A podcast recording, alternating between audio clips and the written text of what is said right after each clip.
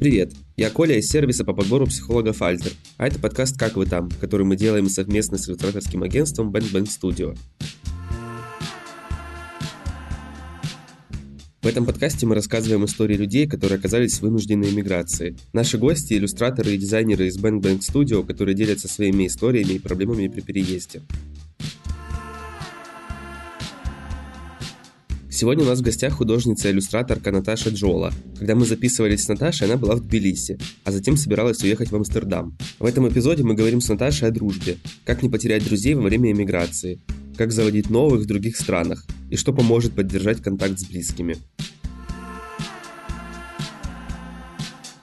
Если не разрешать как бы, себе получать какое-то удовольствие, то можно просто в какую-нибудь клиническую депрессию очень быстро свалиться. Уже это будет всем, потому что ты ни себе, ни другим не поможешь. А у всех очень разная какая-то точка зрения на этот счет. Я думаю, что, видимо, просто мы все разные и по-разному устроены, по-разному думаем, и у нас разные какие-то приоритеты, наверное. Как уже было в предыдущих выпусках, совместно с психологом Альтер мы сделали полезную памятку о дружбе. В ней психолог дает практические советы и рекомендации, как не потерять старых друзей, завести новых и перестать бояться заводить знакомства в другой стране. Памятку можно скачать на специальном лендинге, ссылку на который мы оставим в описании выпуска. Подписывайтесь на наши соцсети, сервиса подбора психологов Альтер и наших друзей Bang Bang Studio. Все ссылки оставим в описании этого выпуска.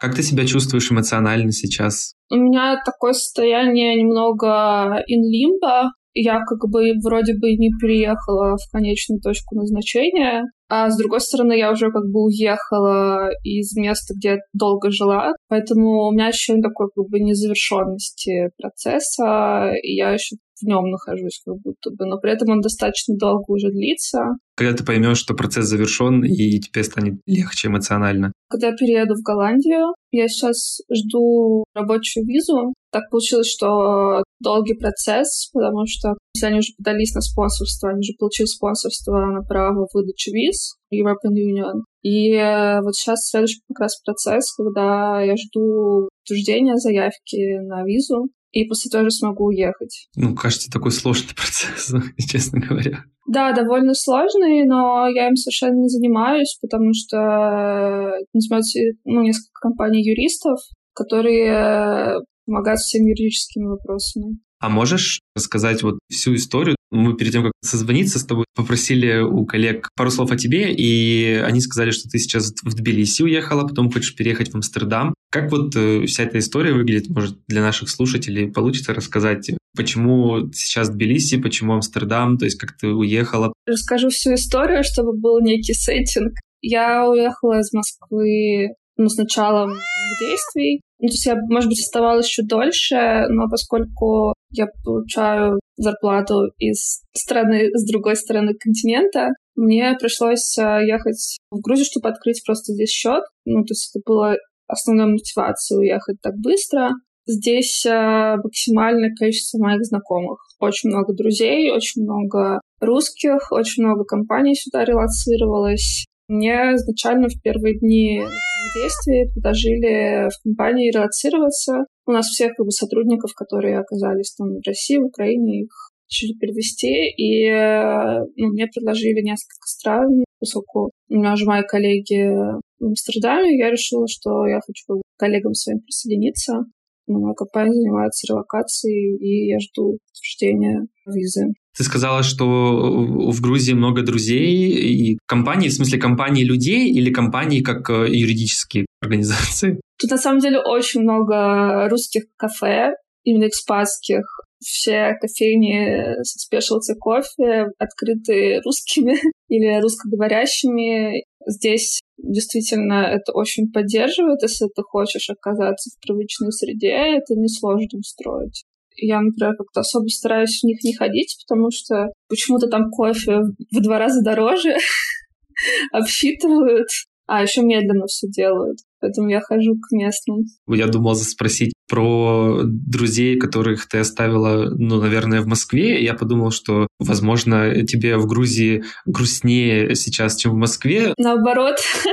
Ну, не то чтобы наоборот, но просто так ничего как будто бы не теряется. Или это такое ложное впечатление? Я думаю, что это чисто мое восприятие просто реальности, моя какая-то оптика, что я это так воспринимаю, но я действительно не чувствую как-то меньше социальных контактов здесь. Мне здесь гораздо приятнее, чем в Москве, в Москве последние четыре года я жила на Садовом кольце, я выходила из дома и нюхала чудесные ароматы тачек, и это все, что мой глаз видел. Вот здесь я сейчас живу, у меня в окне видно горы, я выхожу на балкон, там какие-то цикады, знаешь, там птички поют, какие-то свежайшие фрукты, овощи, ягоды, солнце постоянно, чего не было в Москве. У меня какие-то там знакомые немножко жаловались, там, что вот здесь недостаточно культурной жизни, но при этом а, у меня нет ощущения того, что уровень жизни здесь ниже, просто из-за того, что по каким-то другим аспектам, связанным там со здоровьем, с питанием, со средой, здесь все намного сильно лучше.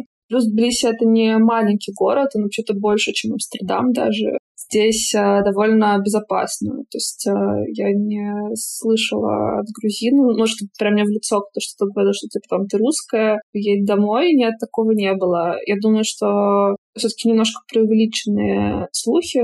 Ну, всегда слышно самых громких, знаешь, кто кричит. Э, там один человек кричит и там написал на стене в центре «Русские едьте домой». В целом все очень дружелюбные. А если вернуться вот к вопросу социальных коммуникаций, тебе в Тбилиси нужно было налаживать какие-то новые дружеские отношения и с кем-то заново, условно говоря, дружить? Или там уже были знакомые, ты прилетела такая, написала, пойдемте пить кофе, и они вышли пить кофе? И так, и так. У меня просто так получилось, что, в принципе, большинство моих близких друзей, они уже еще до начала уже были не в Москве, или кто-то был не в Москве, когда все произошло. Моя лучшая подруга, она была в Испании, потом она просто, они поехали в Хорватию с парнем. Тоже довольно много друзей в Берлине и в Голландии. В Москве не могу сказать, что у меня прям супер много близких осталось сейчас уже. Здесь э, приехали знакомые, но приехали, ну, знакомые не те, с кем я близко дружила в Москве, может быть. И мы здесь скорее подружились, там уже заранее зная друг про друга, либо через профессиональные какие-то сообщества, либо через общих а, других каких-то друзей. И получилось познакомиться уже с друзьями друзей, как это обычно происходит, с новыми людьми. Это было не очень, мне кажется, сложно, потому что вы все объединены ситуации, в одном и том же положении находитесь. Это сплочает, наверное. Согласен, что еще есть такая шутка, говорят, что ненависть кому-то объединяет, Тут к этой ненависти к кому-то одному добавляется еще и общий какой-то стресс, наверное, с друзьями получается его как-то снизить. А если вот в этой теме сделать так шаг назад, в целом просто подумать, кто такие друзья, какие роли они в жизни занимают? Для меня есть несколько дружеских ролей, и не обязательно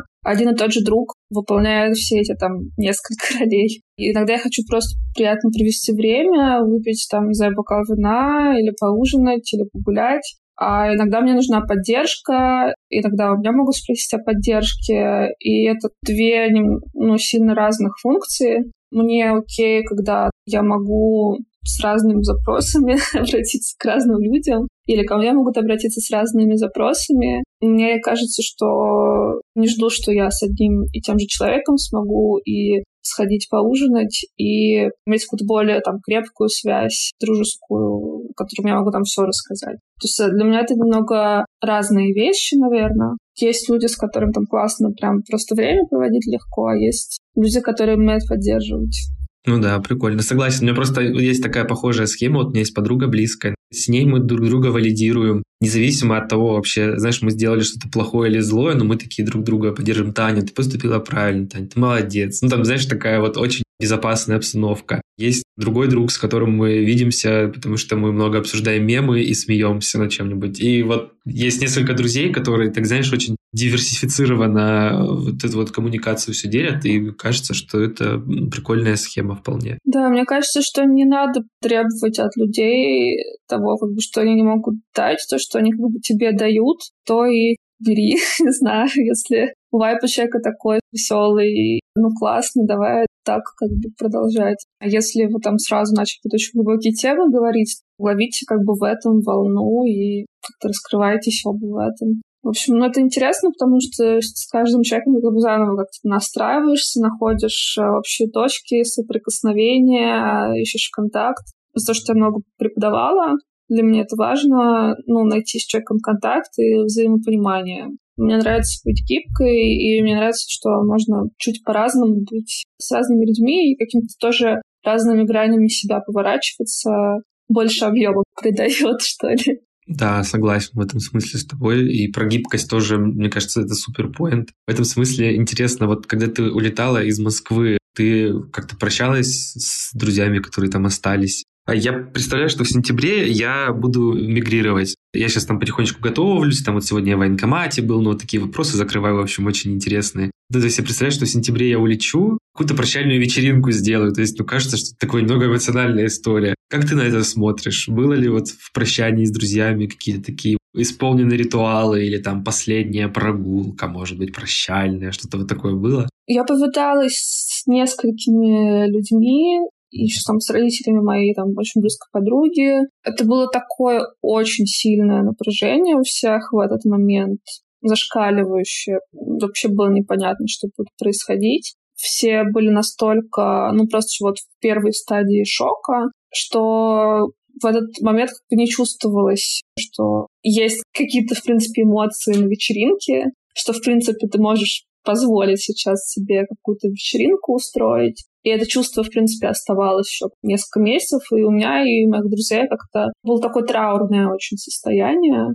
Я даже об этом не думала, ну, чтобы вечеринку устраивать, на всех собирать. И плюс а, вот все мои близкие, они уже были не в Москве. Поэтому, наверное, это, наверное, это и не имело смысла. Но когда я буду уезжать из Тбилиси, я устрою вечеринку. Я думаю, что прощаться со всеми друзьями здесь. И даже скорее просто, чтобы как-то обозначить такой, знаешь, какой-то anchor point между событиями устроить. Я так понял, что в Москве было не очень комфортно, да, такое, то есть чувствовалось напряжение. А будет ли, когда ты будешь проводить ее в Тбилиси или нет? В Москве, да, было очень много напряжения в марте. В принципе, оно в воздухе летало. Не у меня одно, я везде максимальное напряжение.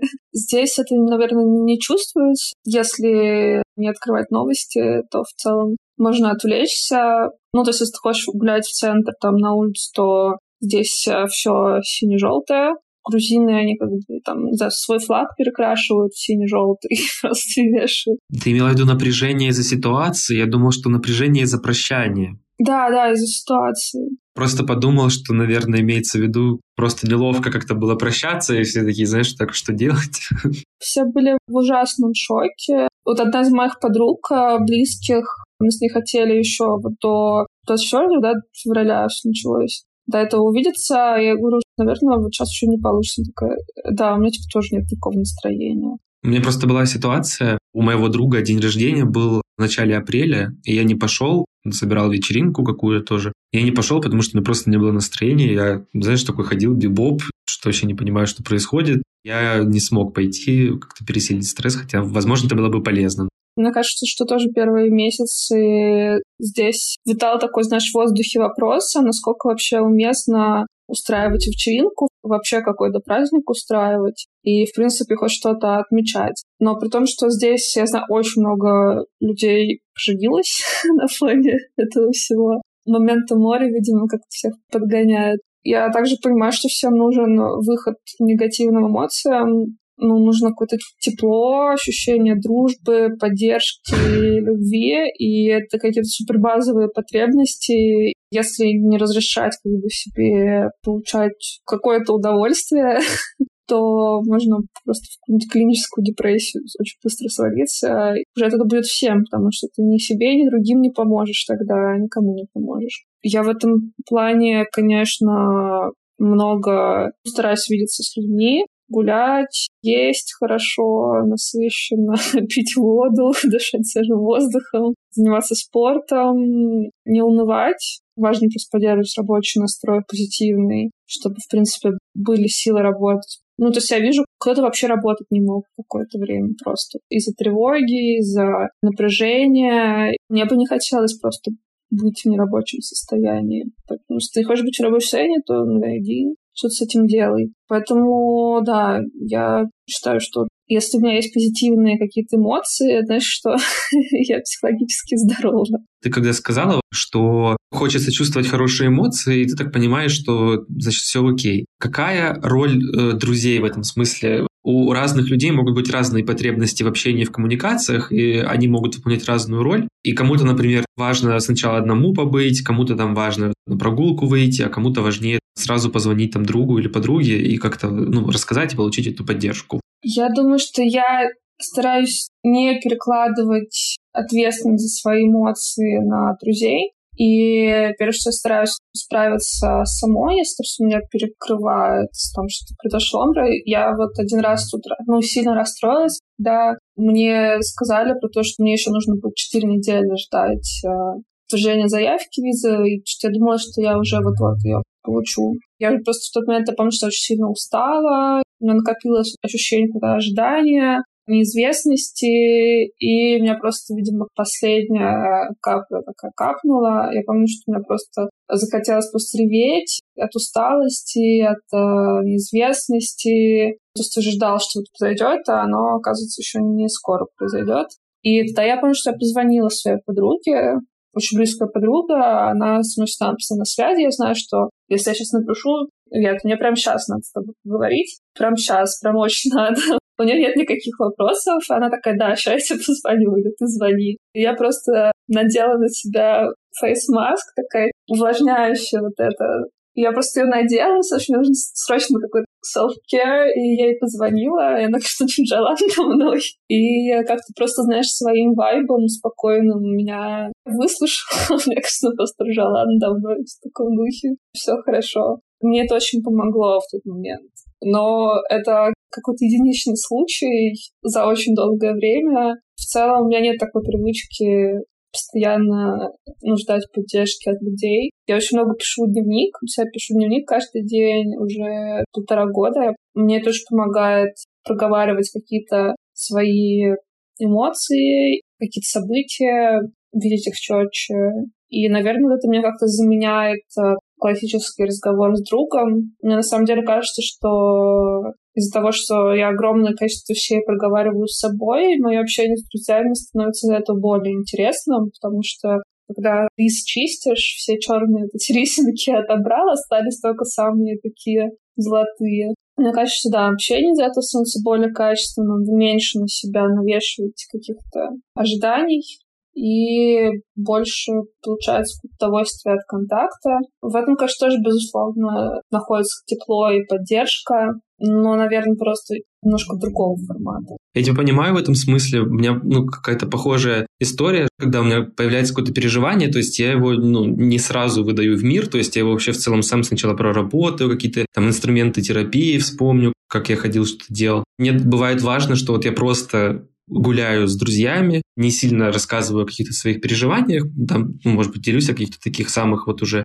знаешь, готовых, типа, которые прошли какие-то стадии обработки в голове, но сам факт того, что вот эти люди рядом находятся, и вот я просто слушаю, что они рассказывают из своей жизни, там кто-то продолжает также учиться, вот это не меняется в жизни. Это прикольно. Типа, это какая-то такая стабильная платформа, часть жизни, которая не двигается, и вот этого ощущения самого бывает классно заземляться. Не обязательно проговаривать какие-то вещи, говорить там, вот, меня сильно тревожит, хотя это, конечно, тоже было. Но сам факт того, что просто вот этот человек рядом находится, ты такой думаешь, блин, прикольно. Да-да-да, мне просто нравится встречаться с людьми, чтобы быть рядом с людьми, а не чтобы проблемы какие-то обсуждать. А у тебя есть друзья, с которыми ты держишь связь э, через интернет, регулярно общаешься, как ты с ними поддерживаешь контакты? Насколько сложно это, насколько это важно или нужно для тебя? Есть некоторое количество человек, э, общения с которым мне стало как бы настолько глубоко в моей рутине ежедневной, что, может быть, я как бы и могла без этого обходиться, но зачем?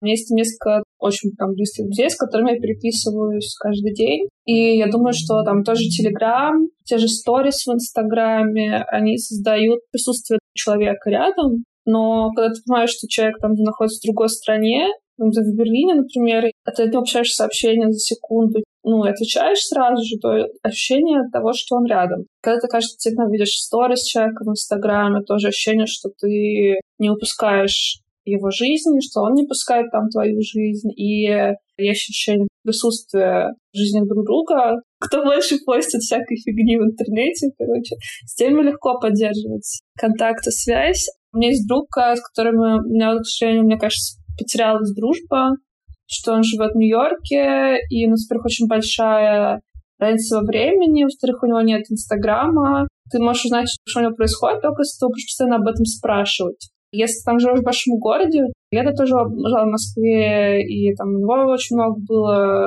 ну, как работы, и событий, и всяких мероприятий. Тебе нужно постоянно спрашивать человека, что у него происходит. Ему нужно находить время, чтобы это отвечать. Если ты в сторис сидишь в Инстаграме, запостил, тебе не надо всем рассказывать, что ты там, не знаю, был на концерте в Пегигу в субботу. А здесь такой немножко формат, как, знаешь, письма раньше отправляли. Вот с этим очень тяжело, потому что в какой-то момент это всем надоедает. Это все равно не создает э, ощущение присутствия человека рядом. Есть какое-то невидимое такое пространство между тем, что ты не можешь ощутить трехмерность. Но вот здесь, да, здесь сложнее гораздо. Кажется, очень зависит от э, социальности человека. Тоже согласен в этом смысле. Знаешь, еще вижу ну, немного обратную сторону этого. У меня есть подруга, очень приятно, очень классно с ней общаться, но она постит столько в Инстаграме э, там всяких э, штук, что я уже, знаешь, как будто я уже не хочу эту информацию знать, честное слово. Было интересно, пока это было дозировано, но потом что-то типа не знаю. Другая грань. Я в таких случаях не говорю никому, во-первых, но я мьючу сторис, и я, типа, захожу там сто раз в неделю, смотрю сторис этого человека. Ну, то есть я его как бы не канцелю, я там не удаляю и не показываю человеку, что мне интересна его жизнь. То, что мне интересна его жизнь, просто не в таких количествах. Но я просто выбираю для себя, когда я хочу это смотреть и сколько я хочу это смотреть. Ну, то же самое, что с новостями. Я, например, отписалась почти всех э, новостных аккаунтов. Но что я не смотрю новости, я их смотрю, но я просто смотрю там несколько раз в день, э, иначе потому что я начинаю ловить какое-то тревожное состояние, начинается паника, никому от этого тоже не легче. Да, конечно, нужно контролировать, что ты смотришь, сколько, кого, и это важно. Тоже понимаю тебя, что особенно насчет новостей, потому что как-то все равно хочется, знаешь, иметь контроль над этими потоками информации для того, чтобы ими управлять. У меня есть довольно тревожный друг, который там, знаешь, буквально каждую непроверенную новость присылает и такой, о боже. Я в какой-то момент ему просто запретил присылать новости. Я сказал, если ты еще раз мне пришлешь новости, я тебя заблокирую. Я, типа, сначала попросил несколько раз просто вежливо, пожалуйста, не присылай. Вот можно факт-чекинг всегда провести, просто в гугле вбить, посмотреть, что другие пишут про это же все. Я уже много этого стало, просто я говорю, если ты еще раз пришлешь, я тебя заблокирую. Как бы тоже у меня там в терапии работал с тревогой, он тоже тревожный, множить тревогу не нужно, на мой взгляд, э, вот, и заходить там один-два раза в день читать новости, ничего за это время, мне кажется, не случится, честно говоря. По этому поводу у меня еще такой вопрос тоже появился, потому что люди как-то с одной стороны пытаются быть очень сознательными, делать всякие там репосты в соцсетях, в сторис, а с другой стороны я понимаю, что если человек сознательно так возьмет все это прочитает в новостных пабликах. И толка от того, что там ты прорепостил какую-то новость, ее не очень как бы много, но при этом ты можешь, наоборот, повысить тревожность всех этих людей, кто это посмотрел сейчас. И я вот здесь, э, с одной стороны, понимаю, что да, там важно не забывать, что сейчас там происходит, но если я не делаю репост про это, это не значит, что я забываю про то, что это есть. Просто не хочу, чтобы люди впали в тревогу, и сама, ну, как бы хочу поддерживать какое-то здоровое состояние. Очень тонкий момент, потому что у всех очень разные как будто точка зрения на этот счет. Я думаю, что, видимо, просто мы все разные и по-разному устроены, по-разному думаем, и у нас разные какие-то приоритеты, наверное. А вот э, с людьми, если продолжать, которые вот с которыми мы по интернету общаемся, как тебе кажется, есть правила или признаки для того, чтобы с ними поддерживать, продолжать регулярную связь? Вот из того, что ты до этого говорила, сделал бы вывод, что это прикольно взаимодействовать там как-то в соцсетях, там быть друг на друга подписанными, чтобы легче заводить э, связь, ну, поддерживать ее, типа прокомментить сторис, что-то спросить, пообщаться. Создает некий контекст просто, и ты сразу еще понимаешь, ну, в принципе, я заметила, что подружиться с людьми гораздо легче, если они там что-то вкладывают. Не знаю, я ну, постоянно знакомлюсь с людьми просто в интернете. Редко такое бывает, что ты там, не знаю, пошел и на улице с кем-то познакомился, в основном в интернете. И поэтому, если ты выкладываешь какую-то историю, или кто-то еще выкладывает, ну, что посоветует какое-то место, у вас появляется какой-то повод э, для разговора, чтобы завязалось какое-то общение. Мне кажется, это важно. В этом плане э, мне очень нравятся социальные сети. Хорошая страна, их добрая страна. Очень удобно. Плюс тебе дает побольше ну, возможности узнать человека, если ты просто знакомишься с человеком на вечеринке. Вы можете оказаться, что знаю, вы живете в соседних домах, но вы об этом знаю, в жизни не узнаете. Или у вас может быть там какой-то общий старый э, друг там школьный, но вы тоже об этом никак не узнаете, потому что ну, очень мало информации все равно можно узнать по лицу. Интернет в этом плане дает э, гораздо больше контекста. Есть ли какие-то вещи, на твой взгляд, кроме, может быть, общего контекста и социальных сетей, которые помогают э, да, его вот этот контекст поддерживать? Есть ли какие-то еще вещи, на твой взгляд, которые могут помочь поддерживать дружбу и общение, какой-то коммуникации? Можно договариваться, созваниваться с людьми. То есть у меня есть там друзья, с кем я созваниваюсь. Ну, то есть, если человек тебе действительно дорог, вы другу дороги, то вы решаете делать некоторые усилия с обоих сторон, чтобы поддерживать эту коммуникацию, понимая, что вы находитесь далеко друг от друга, и ваша дружба может fade away в тот момент, если вы не будете вкладывать усилия, ну, просто как цветы, наверное, поливать, рассказывать, что у вас происходит просто писать, говорить, что у вас происходит. Или просто что-то прислать. Просто помнить о том, что ты хочешь с этим человеком общаться регулярно. Выводить это из какого-то бессознательного, случайного, ситуативного процесса потока в, в осознанный э, сознательный и очень intentional. Я писала в какие-то моменты все всякие круги с моими социальными контактами, знаешь, там, кто у тебя ближний круг, какие там у тебя знакомые, какие у там разные группы людей там из разных сообществ. И это все можно визуализировать. Я думаю о том, с кем я хочу улучшить отношения, с кем я хотела бы там больше дружить, с кем я хотела просто подружиться, с кем я, например, не хочу дружить ближе, чем я есть, или с кем я вообще вообще не хочу дружить. Такое тоже бывает. Для меня важно не пускать, в принципе, общение, социальные связи на самотек, подходить к ним осознанно, во-первых, понимая, собственно, тоже свои ресурсы, потому что со всеми не увидишься, со всеми не подружишься в мире. Кто-то тебя будет реджектить, кого-то ты будешь реджектить. Это нормально, потому что со всеми делами, работой и поддержанием жизни на друзей нас ну, сколько, мне кажется, в среднем людей, может, раз в неделю, два раза в неделю люди, да, видятся. Значит, тебе нужно выбрать просто, кем ты увидишься за месяц. В какой-то момент даже я, когда приехала в Тбилиси, я написала список людей, с кем я хочу здесь увидеться и познакомиться, с кем я могу подружиться. Ну, это не то, что я прям четко следую, но просто то, что мне помогло, наверное, в принципе, вот к этому больше сознательно относиться, просто вынести это с какого-то сознательного процесса. Потом можно просто выбирать этих людей, звать их в гости.